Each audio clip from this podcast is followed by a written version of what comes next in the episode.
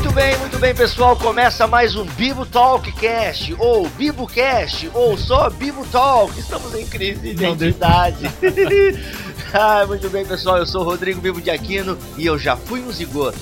Olá, aqui é o Mac e situações extremas requerem medidas extremas. Muito bem, pessoal, vamos falar hoje no, nesse podcast sobre o sexto mandamento. Estamos na série As Tábuas da Lei, onde estamos fazendo uma análise do Decálogo, os Dez Mandamentos. E o mandamento que será analisado nesta conversa aqui no Bibo Talk de hoje, dessa semana, desse, dessa quinzena, vai ser sobre o sexto mandamento: não matarás. E pessoal, vai ser muito bacana porque, olha, exigiu bastante preparo, bastante estudo, e eu tenho certeza que você vai aprender muita coisa ouvindo este podcast. E é claro, você vai também é, vai ouvir coisas aqui que talvez se meu, é sério?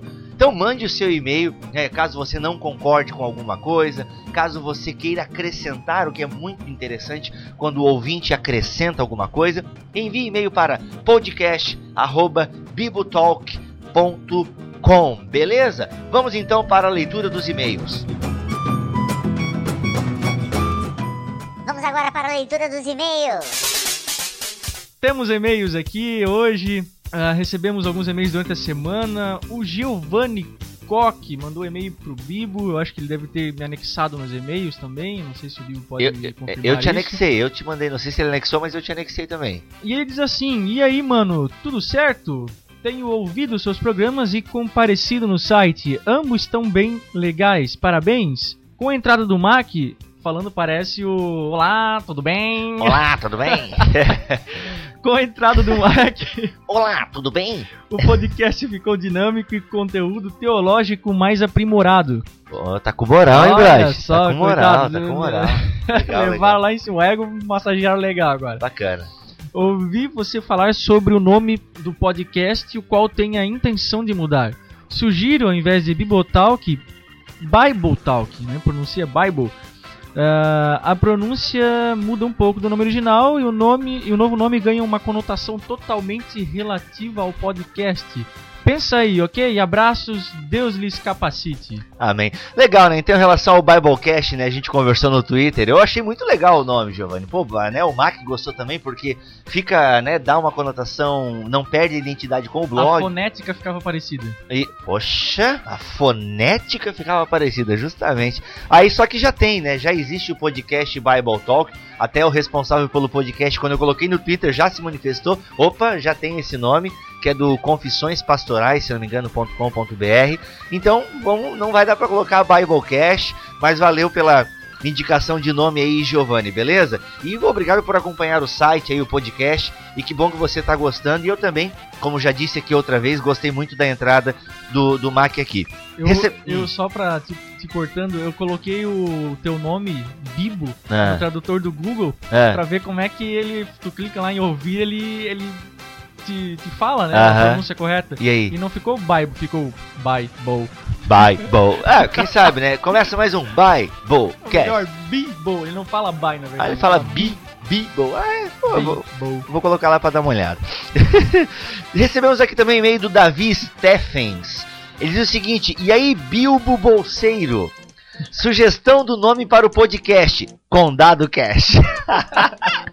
Aí, ó, né? Em, termo- em tempos de Hobbit sendo filmado, por que não? É, daí ele põe aqui, ele ri. Brincadeira à parte ou não, gostaria de parabenizá-los mais uma vez por um episódio muito esclarecedor e edificante. Gostei muito de saber que o Mac fará parte do pod. Acho que só vem a acrescentar na qualidade e interatividade do podcast. Bom, tenho algumas sugestões de temas. Legal, pessoal. Muito legal quando o ouvinte manda sugestão de tema. O primeiro, textos fora do contexto. Acho bem válido pelas aberrações que temos visto no mundo cristão. O cristão e a cultura. A história do cristianismo no Brasil. E é isso aí, ele sugere então esses três temas. Valeu, grande irmão. Aquele abraço. Davi, show de bola os teus temas. O primeiro que a gente vai fazer, que a gente já gostou aqui, e já demos até algumas risadas mesmo antes de preparar o podcast, é esse texto fora do contexto. Inclusive você que está ouvindo o podcast, tem aí aquele texto que você já ouviu uma pregação, e suspeita que aquilo tá meio fora de contexto, que aquilo não é bem aquilo, ou que você viu que nitidamente o texto está sendo utilizado para outros fins, cara, já veio um monte, até Malaquia 310 vai entrar na 310, acho até que é... Malaquia 310 vai tá entrar no na top parada. five. Tá no top, tá no top. Malaquia 310 vai entrar com certeza.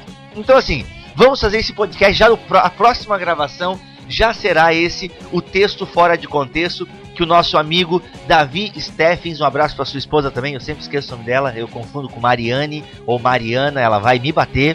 Gente, são também, gostam muito do Jovem Nerd, estavam lá no Eduardo Spor, eles Olha estavam só. lá, eu sentei do lado deles até, é um casal abençoado por Deus, muito bacana mesmo. Olha só, pessoal, então, a história do cristianismo no Brasil é um tema que de alguma forma ele é meio grande, né, e complexo, porque bah, o cristianismo chegou no Brasil através de várias vertentes, né? A gente começaria lá com jesuítas, depois protestantismo de imigração, e, enfim, né, tantas igrejas que foram vindo para o Brasil. Uma que a gente vai falar com certeza é a vinda da Assembleia de Deus, porque a gente tem a série Azusa aqui no blog. Então a gente vai falar da vinda da Assembleia de Deus aqui é, para o Brasil. E é claro, com a vinda do Mac para o podcast, vamos falar da vinda da, da comunidade Vida Melhor. então, assim, é um, é um tema complexo. E o cristão e a cultura é um tema muito bacana.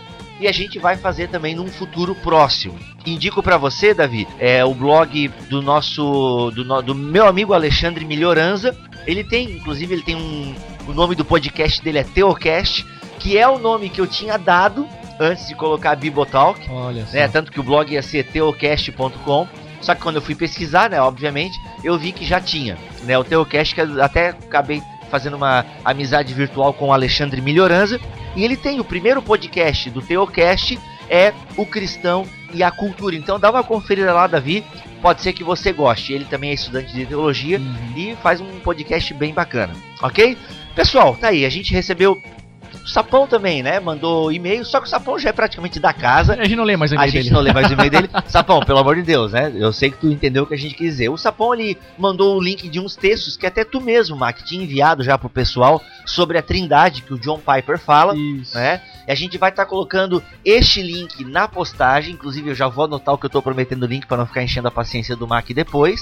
Mac, o que, que a gente prometeu que ia colocar de link na postagem, que eu não lembro mais? A última eu lembrei legal. A última tu lembrou legal, foi salvou também. Tu ouve quantas vezes o podcast, né, Mac? Algumas, né? Então assim, Sapão, obrigado por ter aí dado a dica do link e também ele trocou algumas dúvidas sobre o podcast, né? Você até respondeu, se eu não me engano, lá que ele fala de Nínive, alguma coisa assim, Isso, né? respondi. Enfim, a gente, a gente responde dúvidas também do podcast, tá, pessoal? É só entrar em contato, podcast.bibotalk.com ou se você tá com uma dúvida de algo que o Mac falou, por favor, não encha a minha paciência. Mande e-mail para mac, né, M-A-C, arroba bibotalk.com, por gentileza. Beleza, Tá? isso aí. Ok, pessoal, a gente vai começar então agora mais um episódio da série As Tábuas da Lei. Vamos que vamos!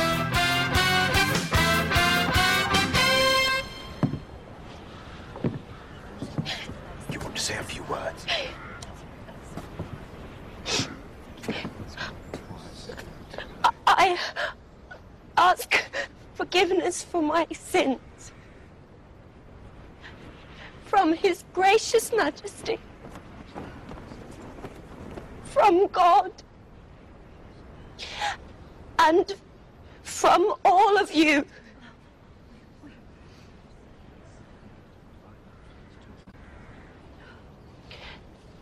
Shall I say more? No, milady. That's already sufficient. Thank you.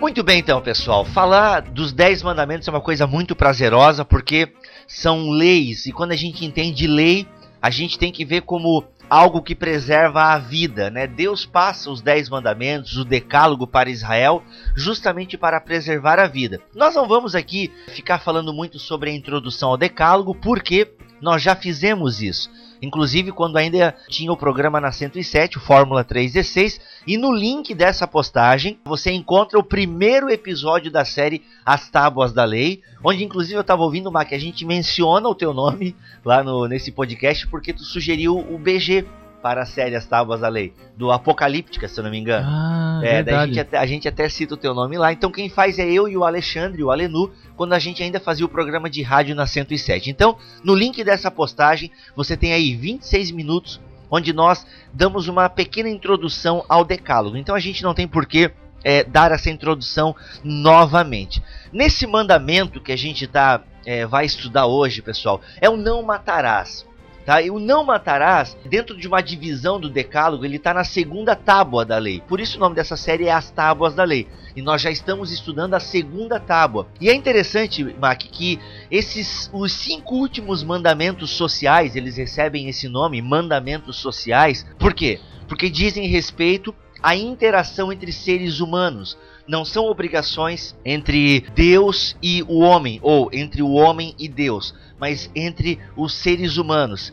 E é legal que eles não indicam consequência em caso de não observância. Esses mandamentos sociais, eles já começam assim.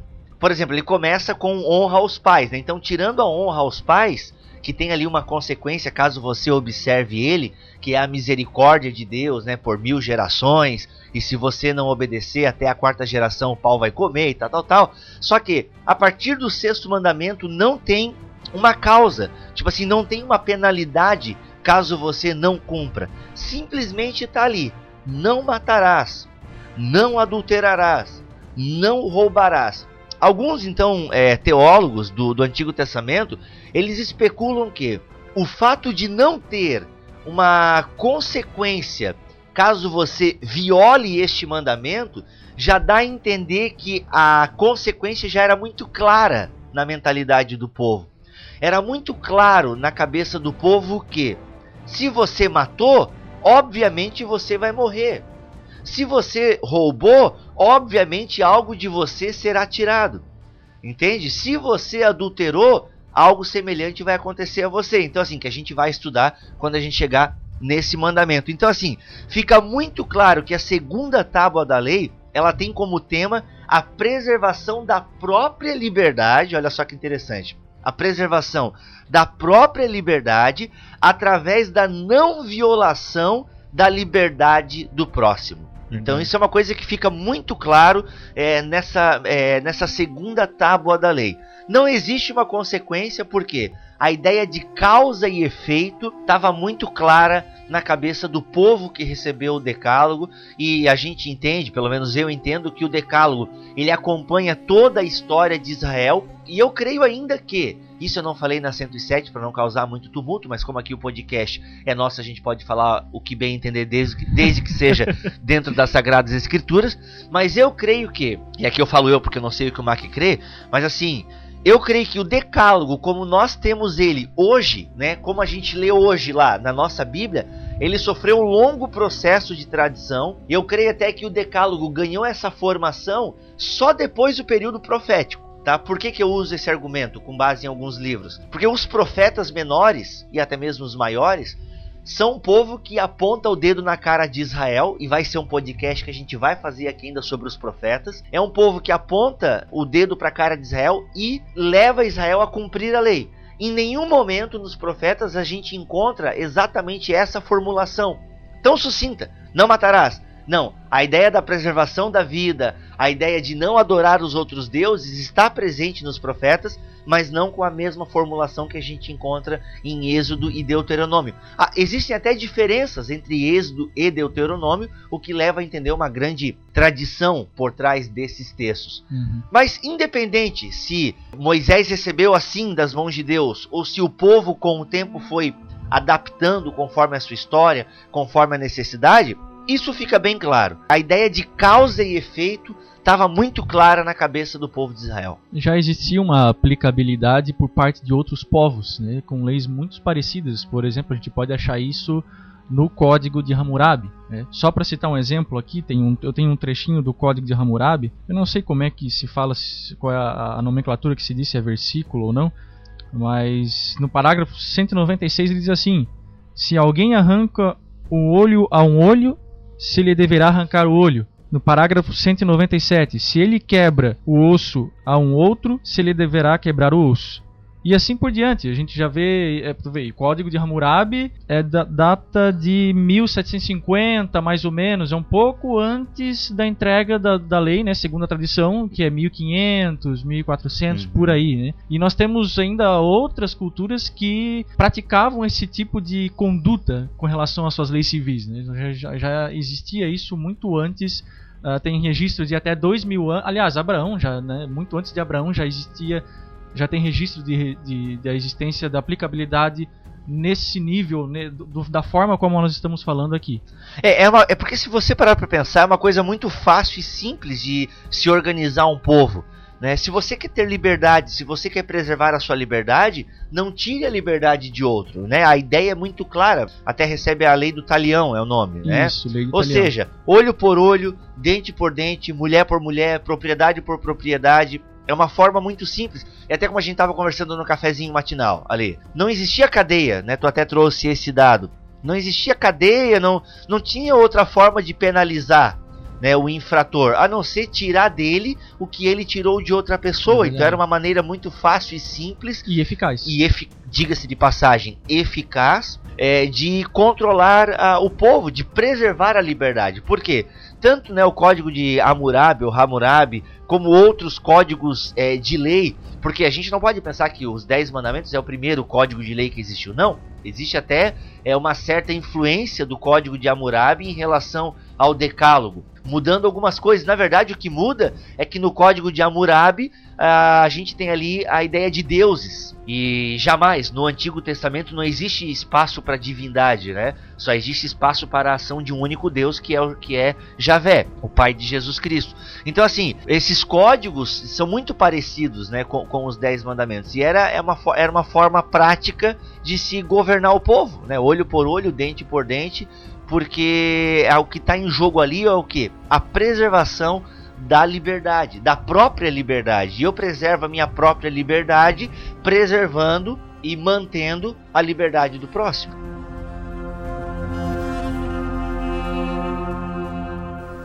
I, Eddard, of the House Stark, Lord of Winterfell and Warden of the North, sentence you to die.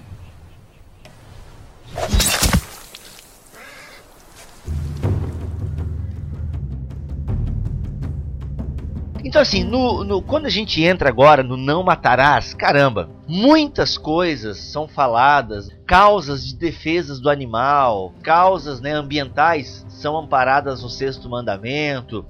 Pessoas que negam a ida de cristãos à guerra são amparadas no sexto mandamento. Ir contra o aborto se recorre ao sexto mandamento. Que mais? Pena de morte Pena de morte. né, se recorre ao sexto mandamento. Só que assim, pra gente começar a entender, primeira pergunta que eu lanço é: como é que é? Como é que é? É que Deus manda não matar pro povo. Vamos, vamos partir da tradição, tá? Aliás, eu, não é só a tradição. Eu creio mesmo que Deus entregou lei nas mãos de Moisés. Né? Eu creio que Deus entregou leis para Moisés. E com certeza, nessas leis que Deus entregou para Moisés, tinha lá o não matarás.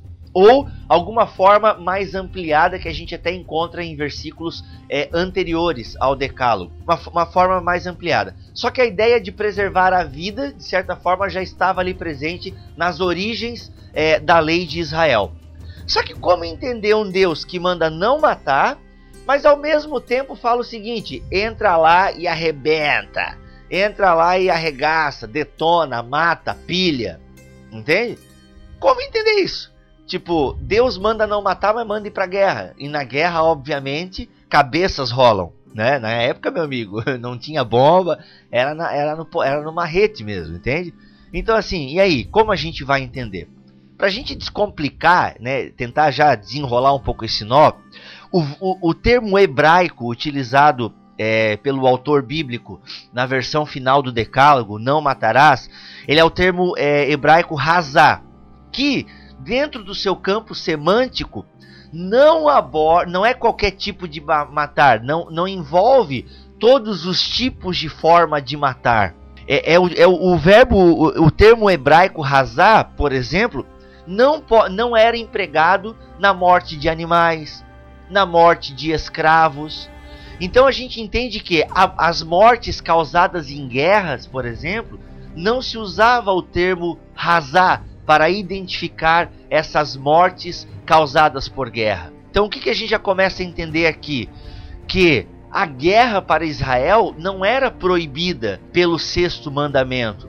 A morte de animais não era proibida pelo sexto mandamento. Por quê? Identificar a morte no Antigo Testamento existiam vários termos, vários outros termos eram utilizados para falar, hoje, é, para falar de morte. No português a gente só tem morte: morte de animal, morte de ser humano, morte disso, morte daquilo outro. Não. No hebraico existiam termos específicos para cada tipo de morte. E o não matarás aqui seria até melhor traduzido como Não assassinarás. isso, não assassinarás. Por quê? Esse termo hebraico, ele designa o quê? O homicídio ilegal e arbitrário. Logo, o que? A morte causada numa guerra, desde que fosse uma guerra ordenada por Javé, não era uma morte ilegal. E como também o sacrifício de animais, tudo outro. O fato é que o sexto mandamento ele visa o quê? A proteção da vida, né? Só que é a vida inocente. Então, matar um inocente é crime de acordo com o sexto mandamento. E uma morte arbitrária e ilegal é também um crime contra o sexto mandamento. Então, a partir daí a gente entende que não quer dizer agora que aqueles que protegem os animais, eu acho muito bacana, né? Pessoas que lutam pela causa dos animais e tal, tal, tal. Só que de alguma forma elas não podem usar o sexto mandamento, porque ele não está proibindo esse tipo de morte. Ainda que, se a gente quiser alargar o mandamento e dar um, um upgrade no mandamento, até a gente possa utilizar. Mas é bom entender que, na mentalidade do povo de Israel, não era proibido matar animais, nem era proibido ir à guerra, desde que a guerra fosse ordenada por Javé. E assim vai uns desdobramentos bem interessantes. Quer ver, ó? Como Calvino interpretava o sexto mandamento. Então, se tiver alguma coisa para acrescentar aí, Mac, fica à vontade, cara. Bom, o que pode se falar também é a respeito é a relação que existe da lei de Italião com a pena de morte. A lei de Italião, que é o olho por olho, dente por dente, ao contrário do que muita gente pensa, ela não é um estímulo à vingança. Opa, como assim? Ela- muita gente, ah, quando, quando se depara com essa passagem, acha que no Antigo Testamento era que quando o camarada me fizesse alguma coisa, eu podia ir lá e acabar com a vida dele porque ele me fez a- a- aquele mal, né? E na verdade não é isso. A lei de Italião, ao contrário, ela visa regulamentar o limite, né, ou, ou da proporção da retribuição. Ela, ao invés de estimular uma vingança, ela, ao contrário, fazia com que, se eu, por exemplo, perdesse um braço por conta de, de, de alguém que né, tivesse me acertado ou algo parecido, eu não poderia fazer mais do que daquilo que me foi feito. Tá? Uhum. Esse é o conceito da lei de Italião. Ela quer garantir o direito da Ela- pessoa, é que ela vai, é, digamos assim, que não vai, não vai ser passado impune, digamos assim. Isso, e que também não vai ser feito mais daquilo que deve ser feito. Uhum. E, mas e tem- é, o que tu quer dizer então é que é o seguinte, ó, fica tranquilo que a pessoa que fez isso pra ti vai ser punida, só que não é tu que vai punir essa pessoa. Também tem isso. Existe alguém que vai, que, né, existe o, o, digamos, o conceito de estado não era claro ainda, né, mas assim, o conceito de clãs e tribos e tudo mais, só que existiam superiores, né, os pais, né, os líderes dos clãs e tribos e tal, então eles que resolveriam o problema pra ti. Sim, com certeza. Ah, tá, tipo assim, é assim, ah, perdi meu braço, agora vou sair cortando o teu, até porque a raiva, o ódio pode fazer que a sua vingança seja maior do que aquilo que a pessoa te fez. Com certeza. No Antigo Testamento, a vingança, ao contrário os- da forma como os fariseus interpretavam as leis né, lá no Novo Testamento, não estimula a vingança. né? Ou seja, quando diz ah, ouviste o que foi dito, amarás o teu próximo, mas odiarás o teu inimigo. Os fariseus interpretavam a lei dessa forma, mas nós não encontramos uma versão dessa forma no Antigo Testamento. No Antigo Testamento nós já somos levados a amar os nossos inimigos, mesmo no Sim, Antigo sim, é. Testamento. Uhum. Tá? Um O exemplo de Jonas, né? Ele foi incitado por Deus a amar o povo de Nínive, Isso. que eram inimigos de Israel e tal. E aí o que que acontece? A lei de Italião, ela permite de que essa vida seja tirada desde que não seja por uma turba, por uma, sabe, por um inchamento, não pela sociedade, mas por alguém divinamente constituído, que nesse caso eram os poderes legais e civis da época de Israel. E o Vingador de Sangue também, né? Um membro da sua família que tinha essa legalidade a partir né, dos líderes da, da, da, da tribo, do clã e tal, para fazer realizar essa vingança. Isso, existiam o que é chamado de cidades de refúgio, onde se alguém cometesse algum tipo de crime, eu acho que até existia. Involuntário, né? De Desde forma fosse- voluntária, Isso, exatamente. justamente. Ele era mandado para a cidade ah, de forma a ser o infrator, né, era protegido de uma possível vingança de, ou dos, dos familiares. Olha só que interessante, né? Ou seja, o camarada cometeu o crime sem querer, mas mesmo assim ele era punido, só que a vida dele não era tirada. Existiam essas cidades de refúgio, se não me engano, existiam é, pelo menos umas três cidades na região da Transjordânia lá, eu estava lendo alguma coisa sobre isso, e essas cidades visavam preservar a vida do indivíduo que sem querer tirou a vida ou causou algum, algum dano a outro, justamente para evitar a vingança do, de qualquer outro membro da família. Isso, é verdade. Isso é um sinal da graça já, né? E até porque, como é que se sabia que ele era inocente ou não? Ele era julgado? Ah. Ele esperava ali até um julgamento, que eu creio que não era tão demorado quanto no Brasil. É, acontecia na porta da cidade, né? É. Os julgamentos aconteciam no portão da cidade. Se ele fosse declarado culpado, ou seja, que tivesse realmente tivesse a intenção de matar, se fosse um caso de morte, então existia a lei, uma lei que permitia que um membro da família, como você já bem falou, que é chamado de vingador de sangue, poderia ir lá e retirar a vida da- do infrator, só que respaldado pelo, pela lei civil, pelo Estado. E se pelo julgamento ele tivesse se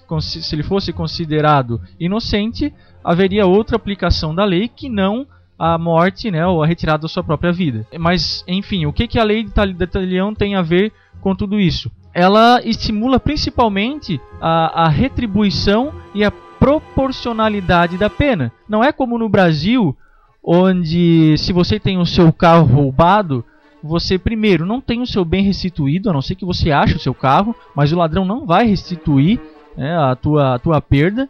E nesse caso, a lei do talião vinha a esse encontro, e isso vem de encontro também ao sexto mandamento, que uma vez que você assassina né, uma pessoa, você tira a vida de uma pessoa, você tem que pagar com a sua própria vida. Um outro ponto a ser considerado é que essa a lei de Talião ou, ou, ou o próprio decálogo tem uma função pedagógica muito importante. Né, principalmente com relação à sociedade, que é o que? Fazer com que o crime não compense. No Brasil, por exemplo, Ah, o Nó- crime compensa. o crime compensa. Nós não vemos os infratores, os ladrões, os assassinos parando de fazer, de cometer os seus delitos pela gravidade das penas. Inclusive, estou me candidatando a vereador nas próximas eleições. É, vou começar minha vida de crime, cara.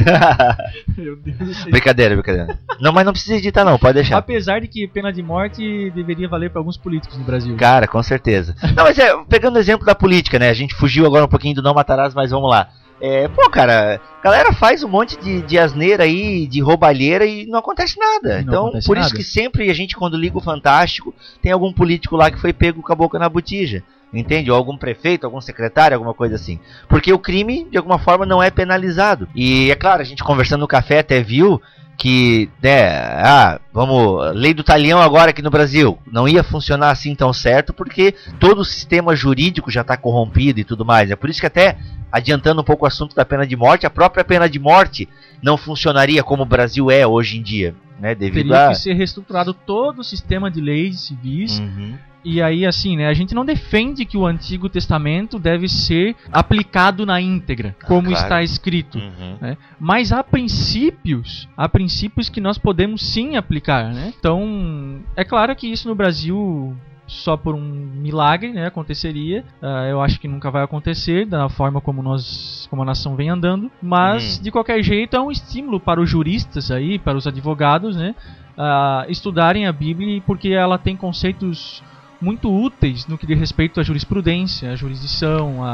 à, à- formulação de leis. Então, vocês perceberam, pessoal, que, cara, é muito pano pra manga. A gente já tá em 31 minutos de podcast, pelo menos aqui, né? Depois vai ter edição, vai estar menor ou mais, não sei, né? Então, assim, é muito pano pra manga, gente. Mas tudo isso a gente só partindo do sexto mandamento, só pra vocês terem uma ideia. Então, assim, meio que pra finalizar essa introdução ao sexto mandamento, eu quero ler aqui a interpretação do sexto mandamento por João Calvino. O fim do mandamento é: visto que o Senhor vinculou o gênero humano por uma, como que precisa unidade, a cada um deve ser delegada a preservação de todos.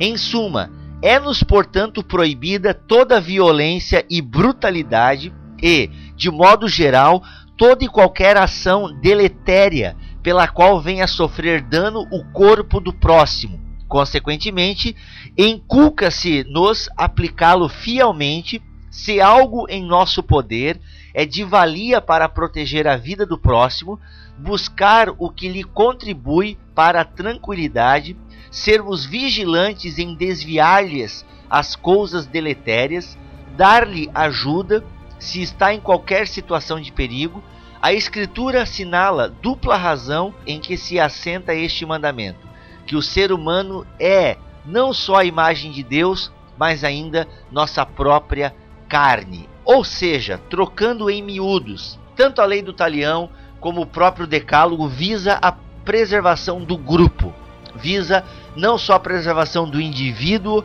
mas a preservação do grupo que esse indivíduo faz parte. Então, dando uma mega atualizada no mandamento, cumprir o sexto mandamento é preservar a vida. Isso. É o que o Tiago falou. Se eu vejo o meu irmão passando necessidade, né, e eu não ajudo, não, Tiago não, João falou. Né, o Tiago também dá mais ou menos a ideia, né, de visitar os pobres e as os órfãos e as viúvas. Então assim, mas João fala: se eu vejo o meu irmão passando necessidade, e eu tenho recurso deste mundo e não ajudo o meu irmão, de alguma forma eu estou violando o sexto mandamento, dando já uma ampliação a partir do Novo Testamento. Então, não matar, é, formulando ele de maneira positiva, é viver em paz com as pessoas, preservar a vida das pessoas, a minha própria vida e a vida das pessoas. Isso é dando uma atualização. Que entra no resumo que Cristo deu, né? Que é amar o próximo como a ti mesmo. Que Perfeito. resume todos os seis, manda os seis últimos mandamentos. né? É amar o próximo como a si mesmo, amar o próximo como Cristo amou, é uma coisa fantástica.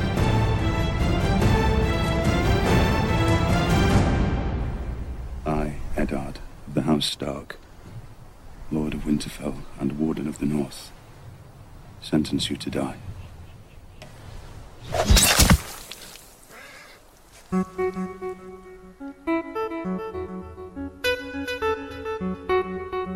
E aí, gente, quando a gente fala não matarás, vamos entrar aí num tema: pena de morte. É, ainda que no Brasil não se tenha matou, morreu, claro, né, em alguns lugares tem, vai fazer isso em algumas favelas ou alguns bairros de Joinville. Matou, morreu. Mas legalmente falando, a pena de morte para o civil, enfim, não é praticada no Brasil a pena de morte. O Mac vai estar explicando um pouco como entender, Mac, a pena de morte, né? A gente sabe que alguns países como alguns estados dos Estados Unidos praticam a pena de morte e tal, e é um país que se diz cristão, né, diz que elaborou a sua constituição com base na Bíblia Sagrada. Então, como a gente vai, como entender a pena de morte? E aí? Bom, ah, primeiramente a gente tem que levantar uma questão crida de forma errônea por alguns evangélicos de que a pena de morte não condiz com o caráter e com a moral de Deus. Ah, isso não é verdade porque, primeiro, que essa visão errônea se faz pela distinção entre um Deus do Antigo Testamento e um Deus do Novo Testamento. Sai daí, Ário, sai daí.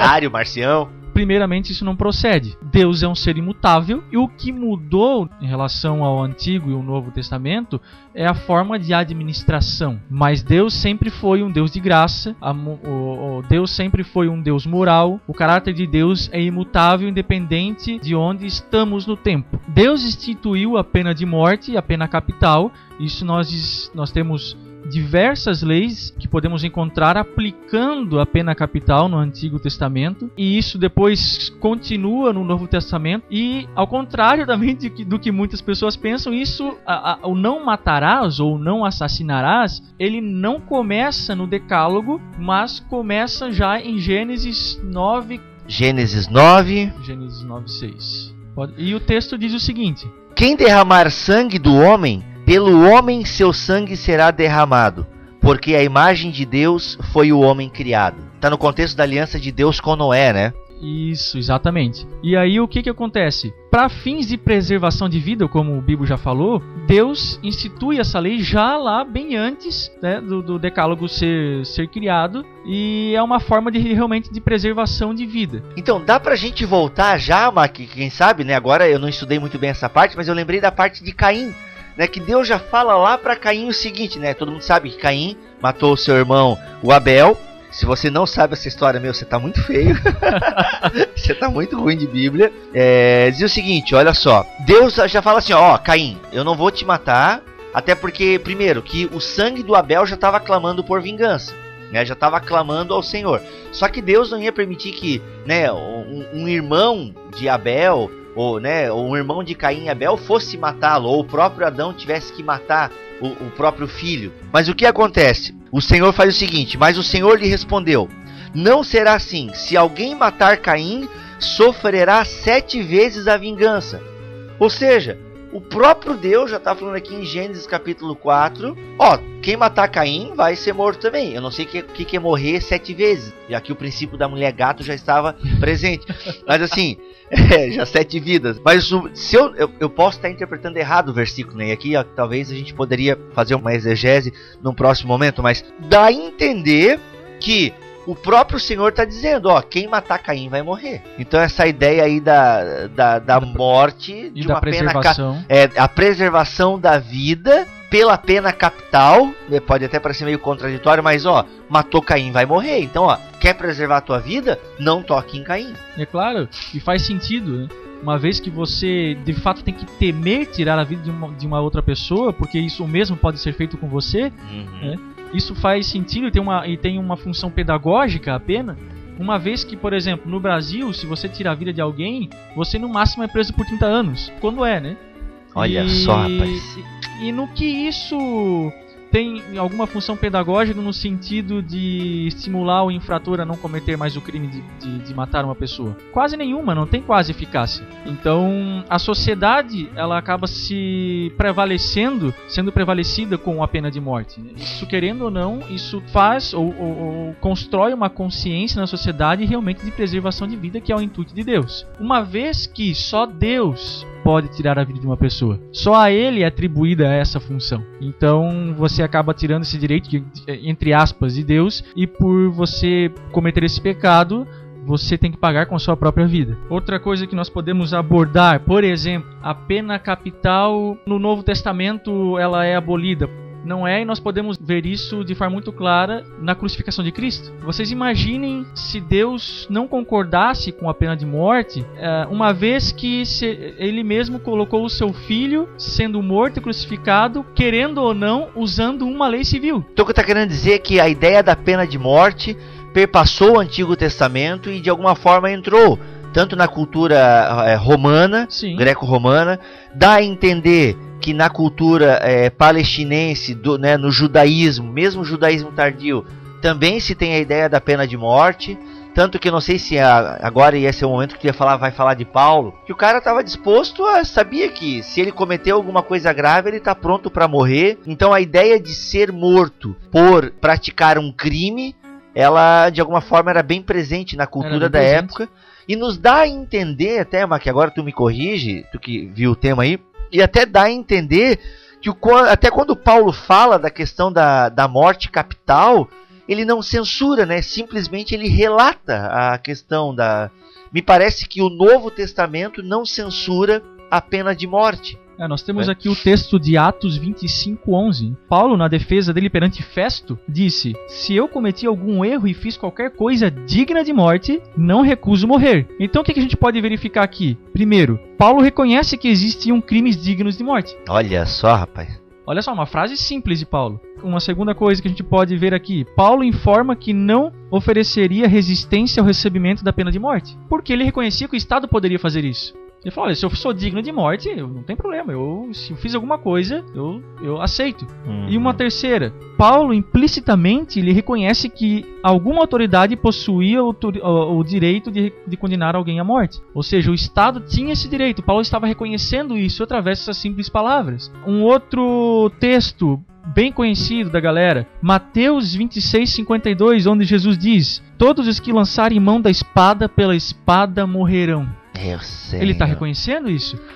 É. É, é, As pessoas devem estar se perguntando, pô, então quer dizer que Deus é a favor da pena de morte, né? Talvez será que as pessoas já estão pensando isso. O princípio do Novo Testamento é sempre o amor ao próximo. Né? O próprio Jesus se entregou, né? É, te- bem, isso já é o assunto da guerra, já estou viajando aqui. Mas é o próprio Cristo sofreu a pena capital. A gente viu aqui que os apóstolos né, tinham a ideia né, que a pena capital era uma coisa comum e eles não censuravam essa pena capital. Então, pelo que eu estou entendendo que está falando, a pena capital na Bíblia não é censurada. Não né? é censurado. E no Antigo Testamento mesmo, a gente tem muitos momentos, em muitos momentos mesmo, o próprio Deus manda matar. E caramba, até aqui no livro que eu, que eu tenho aqui, do Ética dos Dez Mandamentos, ele cita alguns casos, né? Que a lei de Moisés ela radicaliza mesmo, né? Ela expande a questão da pena de morte com o princípio básico vida por vida, olho por olho, dente por dente, e a pena máxima foi permitida e sancionada por Deus nos seguintes casos: assassinato premeditado, sequestro, adultério, homossexualismo, incesto, bestialidade, que eu acho que é o sexo com animais, Exato. desobediência, caramba, velho, desobediência aos pais, bicho. É, ferir ou amaldiçoar os pais, falsas profecias. Ah!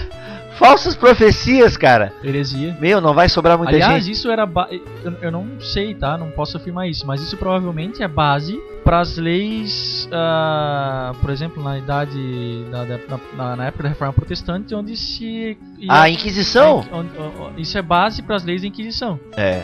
Inclusive Lutero e Calvino mandaram matar Sim. muita gente, né? O lado negro que, a gente- que eu não, particularmente não gosto muito de falar. Mas, cara, Lutero, e Cal... Lutero matou, mandou matar muito camponês.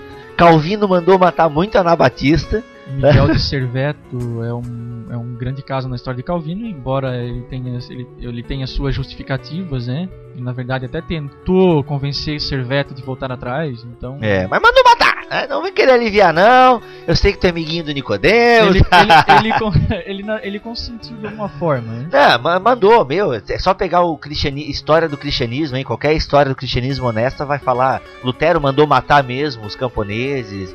Depois ele mandou. frases de Lutero de, man- de mandar explodir a cabeça dos camponeses com os mosquetes, né? Mandou, é violento, mano, é violento. Calvino também mandou, mandou matar muito Anabatista. Então, e, e é- esse versículo, ele é, cara, são versículos fortes. Imagina aqui, cara, caso adultério, incesto, pô, os Lannister aqui estão ferrados, incesto é condenado. Enfim, desobediência aos pais, brother. Cara, isso, isso aqui merece uma releitura, né? Isso aqui merece uma releitura. Enfim, a profanação do sábado era digno de morte. E aí, cara, como entender isso aí? né? Como entender? Porque o Antigo Testamento, então, ele permite a pena de morte, pô, em desobediência aos pais, cara. Como a gente entender isso? Isso aí a gente tem que meio que olhar pelo óculos de Jesus, né, cara? I, Eddard, of the House Stark, Lord of Winterfell and Warden of the North, sentence you to die.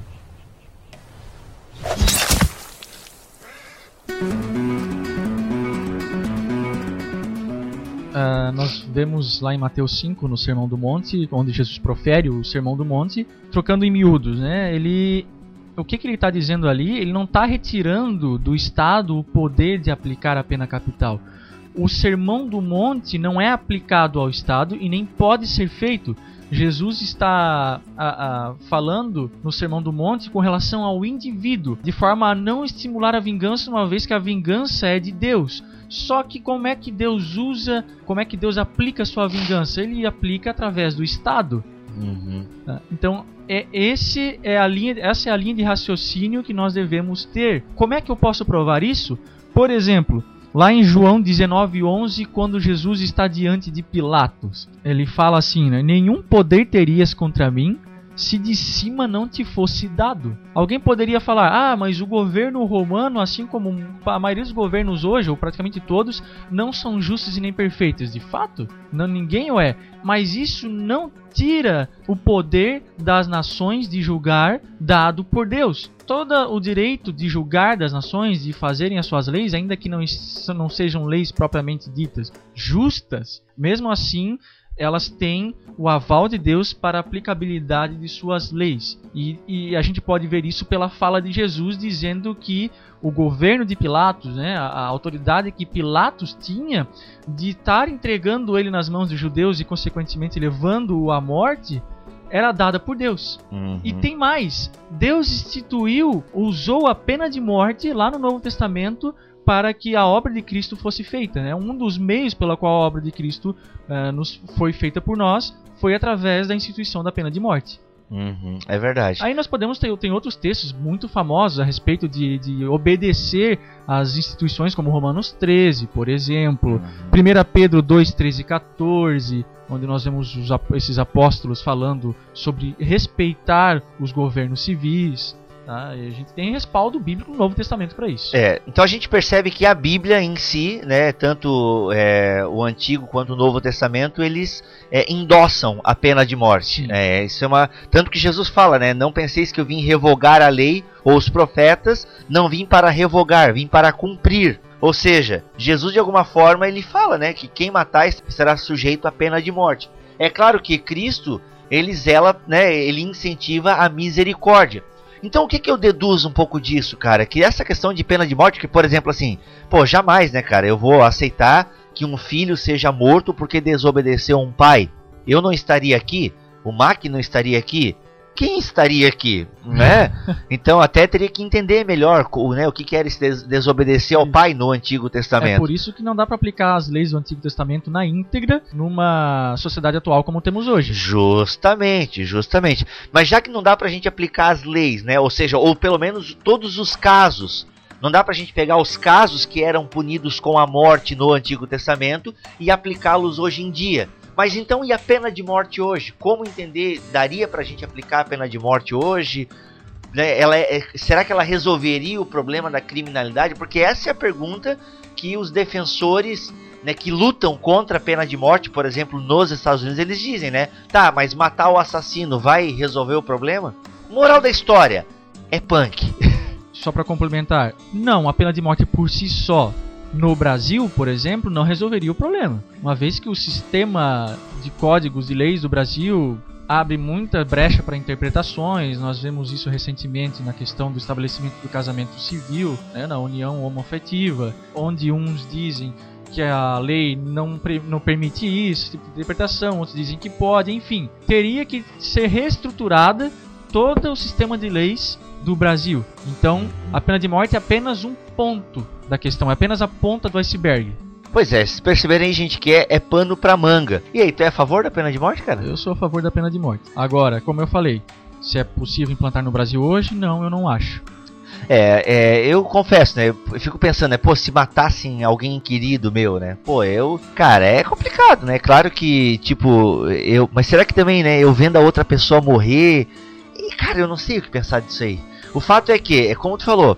Se tivesse pena de morte no Brasil, eu aposto, era muita gente inocente indo morrer. E tanto que a pena de morte ela é até mal vista hoje em dia, porque quando a gente pensa em pena de morte, a gente até pensa nos governos totalitários e tal, né? O Irã, Sim. por exemplo, que muita gente morre, né? Na verdade é assassinada, dizendo que é, não, ela mereceu a morte, mas nem teve julgamento, nada e tal.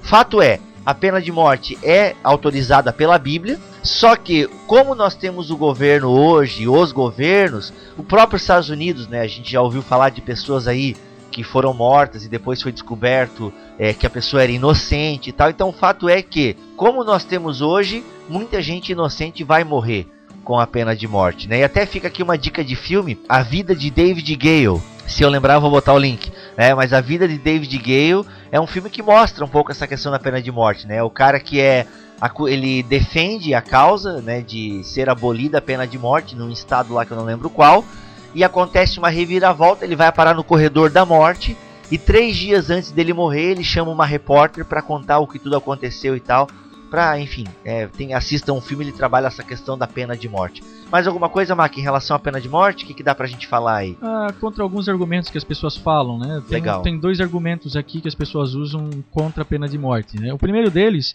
é de que a pena de morte não serve para diminuir a criminalidade.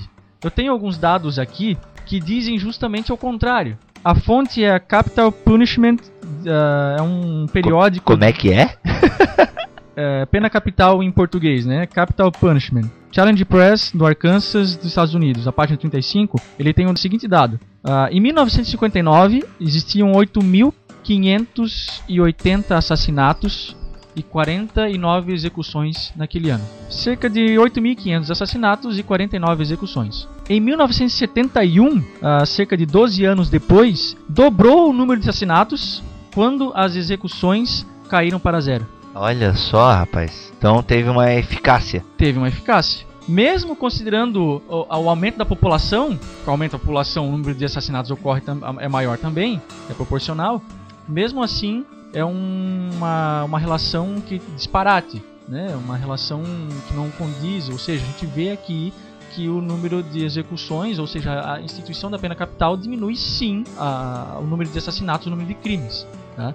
E uma segunda e última consideração ou, ou objeção que alguns fazem é que a pena de morte tira a chance do condenado de aceitar o evangelho. Ah, eu penso que essa é uma objeção falaciosa, de que muitos eh, condenados poderiam ser atingidos né, pelo evangelho, porque na verdade a gente vê hoje ao contrário. Né? Os, os criminosos que não são punidos, pelo menos com esse rigor, eles continuam na mesma vida de criminalidade, a maioria deles. E a verdade é que quando o camarada é posto contra a parede, no ai- na hora do ai ai ai, ai meu Deus, Vira Ele- crente na hora. ele não chega a esse ponto, mas ele tem a possibilidade sim de se arrepender dos seus pecados, porque ele sabe que a vida dele vai findar ali e de alguma forma se ele ouviu o evangelho antes, é possível que haja algum arrependimento genuíno, porque de outra forma isso não isso É. não, isso não cabe. Não que eu seja a favor desse argumento, tá, Mac? não, mas não é um argumento, mas é, assim, não, eu digo assim, a- é. é isso, em relação àquele argumento lá de ah, a pessoa não vai ter chance de, de ouvir o evangelho. Eu também não concordo com isso. Mas é inegável também que, sim, claro, são casos, né? eh, São, quem sabe, exceções de pessoas que conheceram o evangelho na prisão. Tanto que a Assembleia de Deus até faz aí o congresso dos ex-presidiários e tal. Sim. Fato é que existem presidiários que tiveram uma conversão genuína. Podem ser exceções? Podem, né? Com certeza. A gente sabe que se for botar mesmo o número de, de presos que se convertem verdadeiramente ao evangelho e números de presos que a cadeia só piora ele, meu, é bem maior o número de pessoas que não tem Com volta certeza. mesmo, né? Só que se aí se eu partir daquele princípio de que, pô, uma alma vale mais que o mundo inteiro, será que não ganha um pouco de legitimidade esse argumento? Sei, né? Eu pensei nisso agora. Mas aí eu rebato com o seguinte: se esse assassino voltar às ruas, ele vai ceifar a vida de mais pessoas, Sim, de mais inocentes e quem e É um risco então que a gente corre, porque se eu mato o assassino, beleza, é um assassino a menos. Mas se eu dou a chance dele ficar na cadeia, quem sabe, né? O ruim é que existe o quem sabe ele possa ser evangelizado com eficácia e aceitar a Jesus e tal. É, é um risco que se corre, né? e eu acabo tirando a oportunidade de outras pessoas de bem que na verdade estão sendo assassinadas por aquele por aquele indivíduo e as pessoas de bem também estão sendo estão sendo tirada delas a chance de, de conhecer o evangelho. O tema é complexo, né, cara? O tema é bem complexo. E eu já vi que a gente não vai conseguir falar de todos os temas. É o que, que ainda falta? Vamos falar sobre guerra agora. Sim. mas ainda vai ficar faltando o aborto, o suicídio, que eu penso que a gente vai fazer um adendo, quem sabe na semana que vem ou quando a gente gravar novamente, porque é são temas que não vai dar pra gente estar abordando hoje no nosso podcast. Então assim, pena de morte. Não chegamos, né, é, o Mac é a favor, eu confesso que eu sou a favor, mas não tenho firmeza na minha opinião, justamente porque, bem, o Mac também disse que não funcionaria, né, na, na atualidade não funcionaria, nos Estados Unidos, de acordo com aqueles dados ali, reduziu a criminalidade e tal. É, eu fico um pouco em cima do muro. Confesso que nesse sentido eu, eu sou meio perdido assim em relação à pena de morte, porque é justamente pelo medo de muitos inocentes. Agora sim, pô, se o cara, vamos pegar aí, né? Pô, o camarada é um assassino com provas concretas e tal. Pô, daí, bicho, dá vontade mesmo. Ah, quer saber, meu irmão? Tira esse cara da- do meio de nós, porque é um mal a menos, digamos assim. Só que é, é delicado, né? É um asqueiro ou não, continua sendo um assunto bem delicado a questão da pena de morte.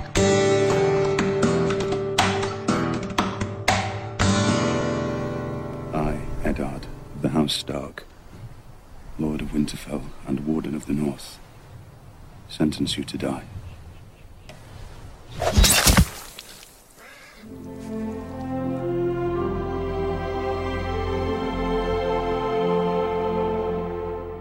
E outro assunto delicado também, eu penso, Mark, é a questão da guerra.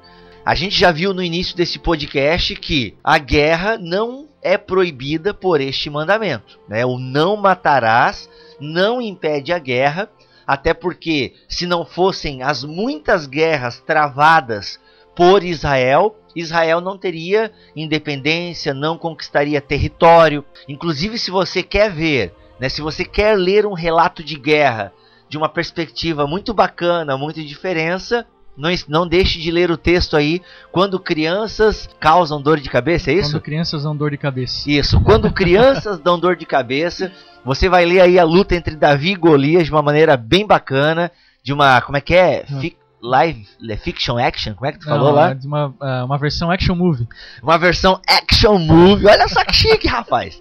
Se você quer ler uma versão action movie do, da batalha entre Davi e Golias, não esqueça de ler o texto aí que está no blog quando crianças dão dor de cabeça. Então assim, a gente vê que a guerra fez parte da história de Israel e não só fez parte da história de Israel, como foi ordenada por Deus, não só foi ordenada por Deus, como o próprio Javé lutava por Israel. Verdade. Então, assim, é, o próprio Javé lutava por Israel. Tinha guerras que Deus falava o seguinte: sabe o que vocês vão fazer para ganhar a guerra? Nada. Nada. É, saibam que eu sou Deus, né? Ou seja, descansem em mim e saibam que eu sou Deus. Ou seja, levem somente a arca, adorem, porque eu vou lutar a batalha para vocês. Então, assim, a gente percebe que a guerra ela é amparada é, na própria lei de Deus e não é censurada no sexto mandamento. É um meio legítimo de se defender a soberania de uma nação. É um meio legi justamente. Se a gente está falando que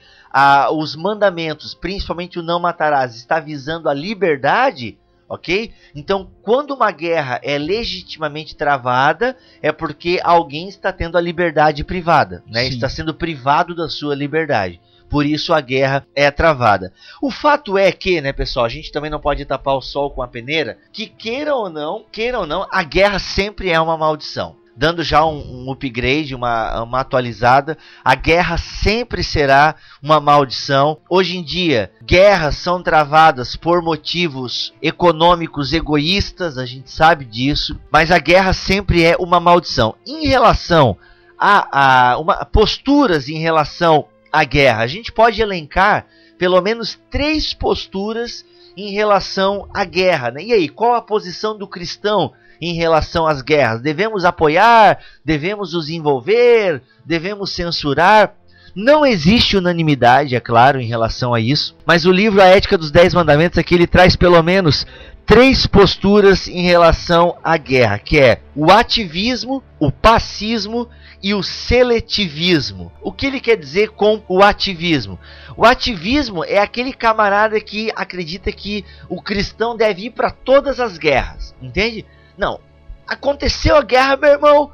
Temos que estar tá caindo dentro, temos que estar tá, cair matando. Vamos treinar aqui com Call of Duty, entende? E vamos sair matando todo mundo, vamos, entendeu? Vamos sair matando. Então é essa posição ativista, tá? Então assim, tem os textos bíblicos, né? Então o ativismo ele apresenta cinco argumentos filosóficos sugeridos por Platão provavelmente no livro A República, né, que o autor não diz, mas estou especulando. Então o argumento, o Platão dizia que o governo é o pai do homem, o governo é o educador do homem, o governado comprometeu-se a obedecer a seu governo, o governado não está compelido a permanecer sob seu governo e sem governo haveria caos social. Então assim, ele acha que se o meu governo está entrando numa guerra, eu, como cristão, devo obedecer ao meu governo. Romanos 13, Gênesis 1, 28, 1 Timóteo 2, 2. Então, uma série de textos que diz que eu devo partir para a guerra se o meu governo entrou na guerra também. Claro que eu vejo problema nesse ativismo, porque é uma coisa meio desmiolada, né? Quer dizer que. Será que toda guerra que o meu governo está travando, ela é justa?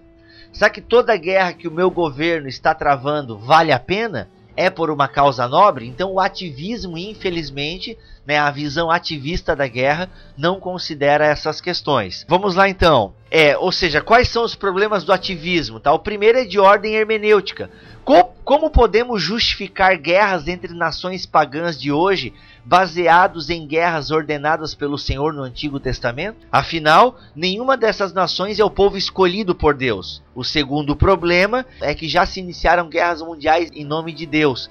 Os exércitos russos, ingleses e alemães receberam a bênção de seus líderes espirituais antes de entrarem na Primeira Guerra Mundial. Olha só. E aí?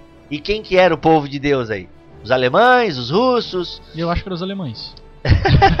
Eu não sei, cara. Eu acho que eram os russos, né? Pô, Dostoiévski era russo, né, cara? O cara escrevia muito bem. Nada a ver, né? Mas enfim. Enfim, pessoal, é, é um dilema, né? No Antigo Testamento a gente tem o povo de Deus, no caso Israel, sendo enviado para a guerra, né? E ordenado. Eu penso que na Segunda Guerra Mundial, em que os Estados Unidos se envolveu bem forte na guerra, e tu sabe que o povo dos Estados Unidos é considerado né, um povo que um povo de Deus e tal. Isso tem a ver até com a escatologia deles. Eles acham que eles fazem essas guerras tudo em nome de Deus e com a bênção de Deus. Então isso é meio discutível, né? Será possível que milhares de pessoas inocentes tenham morrido em nome e pela bênção de Deus? O terceiro problema é a tendência de idolatrar o Estado, considerando-o infalível ou até idêntico à vontade de Deus. Então são coisas que a gente tem que observar em relação a, pô, aí para qualquer guerra que o meu governo mande, que eu lute e tal, tal, tal. Então o ativismo ele é perigoso por causa disso.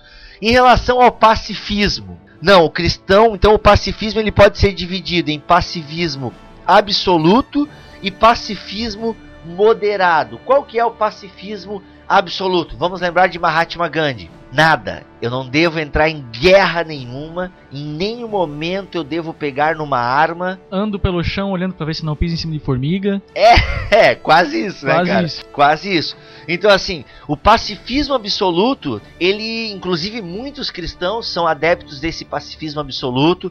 Até o grande, até o grande filósofo cristão, Leon Tolstói, ele tem a famosa frase: A cruz de Cristo é o sinal da passividade total a não e não violência. A violência sempre produz violência. O que acontece?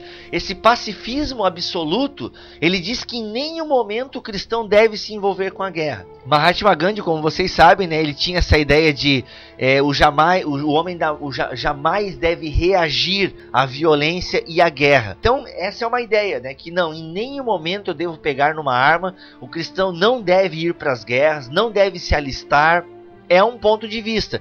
E o ponto de vista do pacifismo moderado, que é chamado também é, de pacifismo cristão, por muitos cristãos serem adeptos desse pacifismo, é o que? Que o cristão deve né, se opor ao serviço militar armado. Contudo, ele não deve se opor à ideia de ir para a guerra. Mas assim, qual seria o papel então do cristão nessa guerra? Servir de alvo.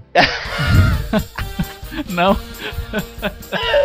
não. Se o cara, Cara. não pode, vai pra guerra e não vai armado, Não é bem servir de alvo, né, cara? Tipo, ser a linha de frente, né? Fazer o inimigo, fazer o inimigo gastar É. munição e pau e depois meter é, chumbo. o sol- soldados Urias, né? É, os soldados Urias. Se você não entendeu essa piada é porque você tá ruim de Bíblia. Então assim, caramba, velho. Não, não é ser alvo, mas a piada foi muito boa. A ideia do cristão ir pra guerra é ajudar os feridos. Quem assistiu 300 This is Sparta!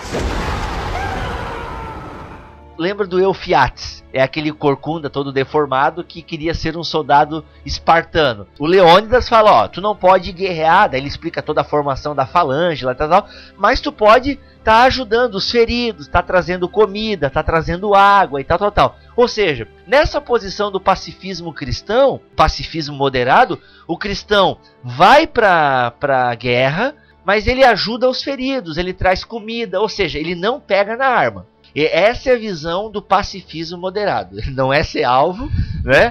Mas ele fica lá ajudando é, aos feridos e tal, tal, tal. Então, assim, essa, essa posição do pacifismo moderado, ela perpassou, né? Os Quakers, os Menonitas, o- os Anabatistas, é, alguns cristãos anteriores a Constantino defendiam essa ideia que se você quer ir para a guerra, você vai então para ajudar é, você vai lutar pelo seu país, mas como é que vai ser a sua luta? Lutando, defendendo os feridos e tudo mais. É uma posição. E uma outra posição é, que o, o autor traz em relação à postura do cristão em relação à guerra é o seletivismo. Qual que é? O seletivismo afirma que é necessário fazer uma diferença entre guerras justas e guerras injustas, e que se deve participar de algumas delas, visto que o agir de outra forma seria recusar-se a fazer o bem maior ordenado por Deus. Aí aqui ele traz uma série de, de argumentos. Então o que acontece? O seletivismo diz que o cristão, antes de participar de uma guerra, ele deve ver se essa guerra é justa, se essa guerra foi travada por um motivo é, justo, não, mas não E motivo ele tem egoísta. como fazer isso. A palavra de Deus tá aí pra gente pesar as coisas, sabe? É, a gente pode usar a máxima de, de Pedro em, em Atos 5, se não me engano, quando ele comparece perante o Sinédrio, ele fala assim: mais vale obedecer a lei do- de Deus do que a dos homens. Porque Ah, eles é estavam verdade. impedindo Pedro de, de levar o evangelho. Então, assim, qual o princípio que a gente pode encontrar né, nesse texto? Se ah, existe algum motivo caracterizando uma guerra, né, se existe algum motivo injusto que vai contra as leis de Deus, eu tenho a possibilidade de não ir participar, ainda que eu sofra sanções por parte do Estado. Né? Porque, assim, a- aqui no Brasil, pelo menos, se você, você pode ser caracterizado como desertor e pode ir preso. Né? Hum, é verdade, se é verdade. você não participar da guerra, for chamado e não participar, você vai preso. Mas, como diz Pedro, mais vale obedecer a lei de Deus do que a dos homens. Punk, hein? É, ele fala isso em Atos capítulo 5, versículo 29. Pedro e os outros apóstolos responderam: É preciso obedecer antes a Deus do que aos homens. E ele ratifica isso lá depois é, em 1 Pedro. Só que é punk, né, cara? Imagine tu, né? Por exemplo, eu fui. Imagina, Vesgo não pude servir o exército, né? Mas tu que é um cara aparentemente saudável e tal. Deixa eu ver teus dentes. não, é, mas não é quando eu, eu É? baixa, me caracterizaram como louco. Louco? É. Olá, eu sou a milenista. Sai daqui, seu louco. Né? Então assim, né, cara? Olha só. Pô, eu tô lá servindo ao exército. De repente o, o Brasil é chamado pra defender a paz lá no Haiti. E lá acontece uma guerra. Pô, eu não vou lutar, cara?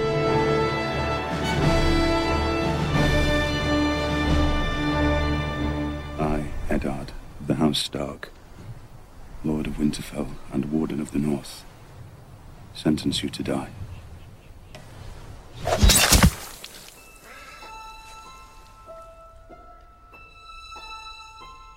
Mas, pô, acontece aí uma terceira guerra mundial. Sei lá, cara. Não sei qual é o motivo. Pô, e eu estou no exército. Quer ver, ó, ó, ó, um exemplo bom pra isso, é se vamos dizer que a gente tivesse, nós estivéssemos na, na Segunda Guerra do lado alemão. Eu não, eles perderam. Quero tá. Brincadeira, e vai lá. nós sabemos que eles cometeram um genocídio contra os judeus. Genocídios, infanticídios. E, aliás, os alemães, não sei se em geral, mas se entendiam como cristãos. Não, tiveram, né? Muitas igrejas evangélicas apoiaram Hitler. Isso, é, isso é E fato. Aí está um grande exemplo de que se- um cristão legítimo não deveria apoiar a guerra, não deveria entrar numa guerra, uma vez que muitos daqueles soldados foram para campos de extermínio, né, matar judeus, tudo aquilo que eles consideravam inferior à raça ariana, eh, suposta raça ariana. Então, ah, esse aí é um exemplo claro de que o cristão mesmo sendo chamado para guerra, ah, não deveria participar dela, mesmo ah, naquele caso, acho que até passível de morte. Né? Uhum, é verdade.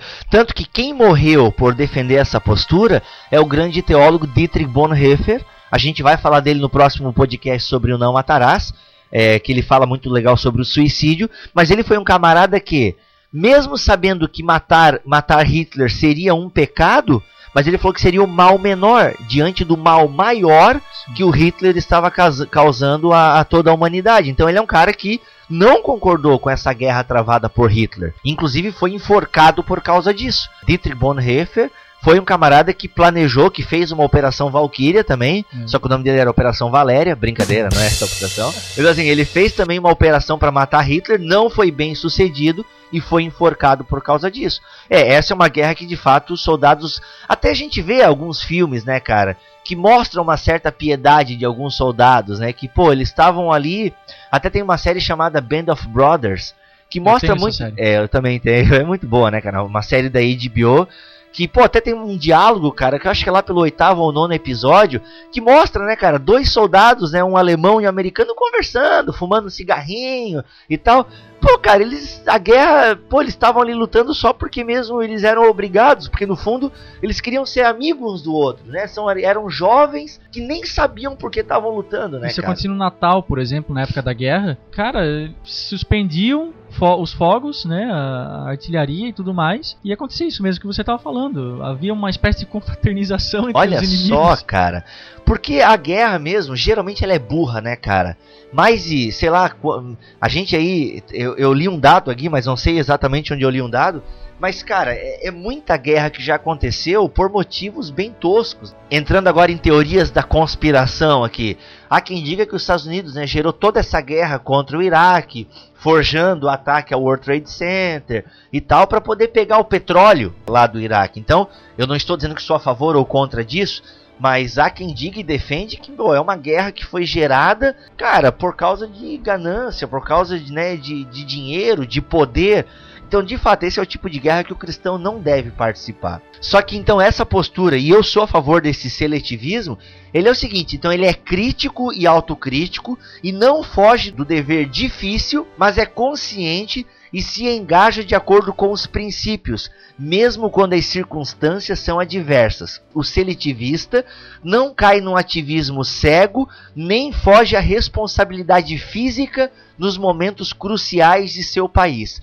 Ele avalia a situação, ora e depois se posiciona como ser livre e responsável. Ou seja, ele encara a guerra, se essa guerra for por um motivo justo, digno e tudo mais. Então, assim, se eu fosse chamado por uma guerra, só que daí eu fico pensando, né, como é que eu ia avaliar se essa guerra é justa ou não? Quais meios eu utilizaria para fazer o julgamento? Quem eu leria? Quem eu ouviria para decidir se essa guerra é justa ou não. Sempre é um momento muito delicado que, de fato, o camarada teria que orar e ser mega sensível à voz de Deus para entrar na guerra ou não. E assim, né, para não relativizar muito a coisa toda aqui, mesmo que um, um, cristão que viesse a ser soldado e entrasse numa guerra por motivos injustos, ou que ele não pudesse ter parâmetros suficientes para distinguir se aquela guerra é justa, legítima ou injusta, né, ele tá ainda assim coberto pelo sangue de Cristo, se ele for um cristão honesto e sincero. Eu, imag- eu imagino que, como Boa. assim como todo pecado, ele, ele, ainda que ele morra no exercício da função dele, o sangue de Cristo lava o pecado da ignorância dele.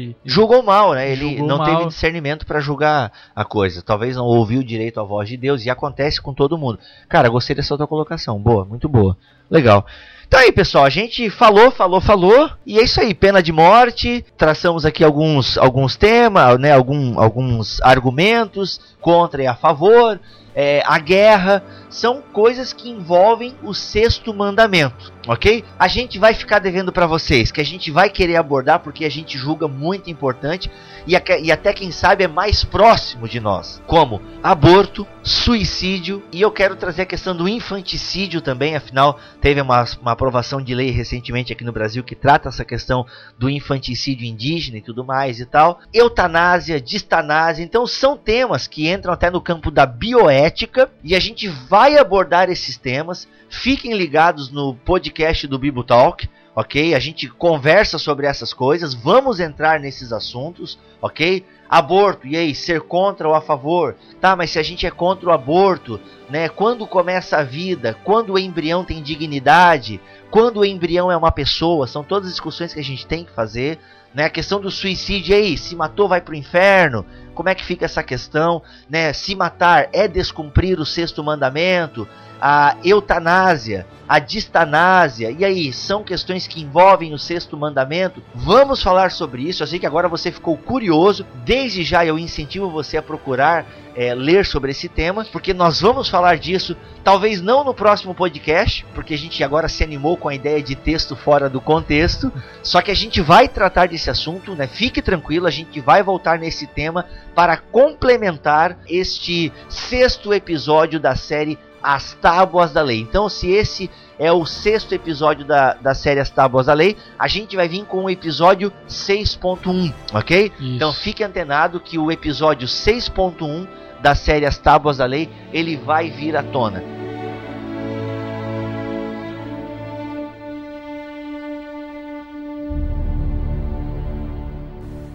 I, Eddard, the House Stark, Lord of Winterfell and Warden of the North, sentence you to die.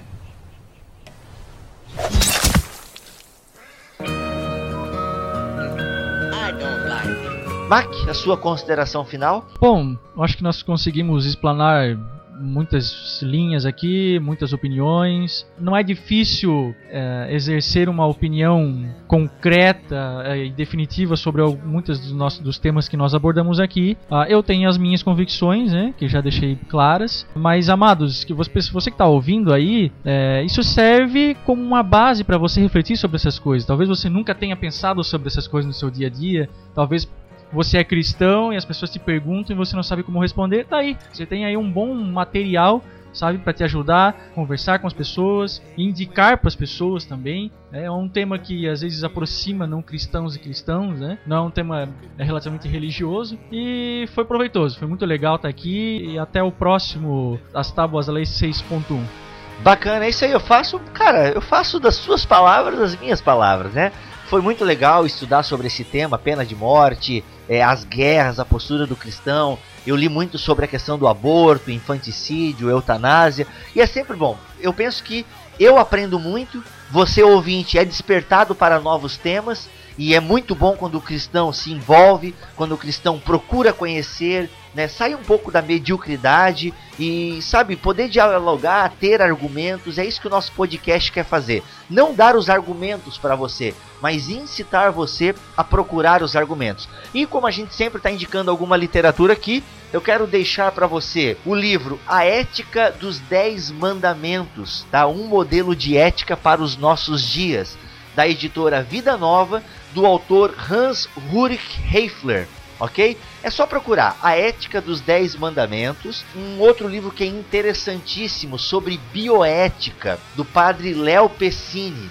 Inclusive, pessoal, tudo que for do padre Léo Pessini ou do outro camarada que eu esqueci o nome, é não sei o que, Barch Fontaine. Agora me fugiu o nome. Mas tudo que for sobre bioética e for do padre Léo Pessini, você pode estar adquirindo esse material. Tudo que tiver Léo Pessini na capa pode comprar, porque ele é um padre, né, ele é um estudioso, um filósofo que se dedica muito à questão da bioética, aborto, eutanásia, clonagem, distanásia. Legal. Ele é um cara muito fera, então tem um livro dele que tem uma síntese do pensamento dele que se chama Bioética, um grito por dignidade de viver da editora Paulinas, ok? Junto com o Centro Universitário São Camilo.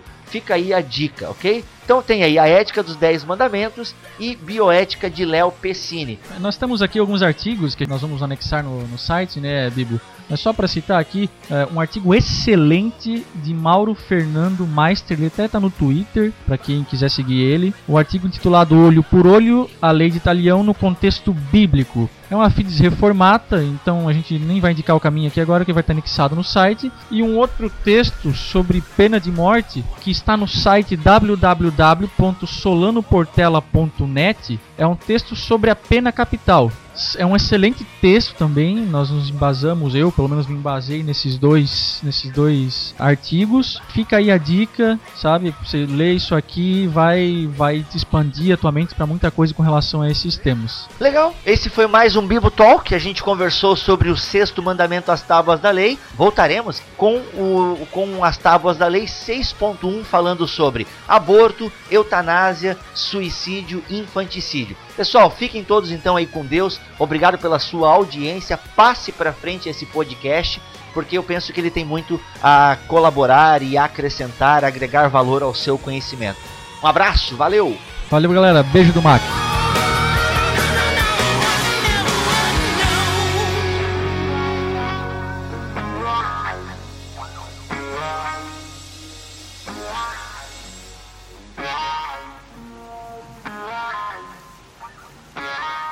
So civil about war anyway?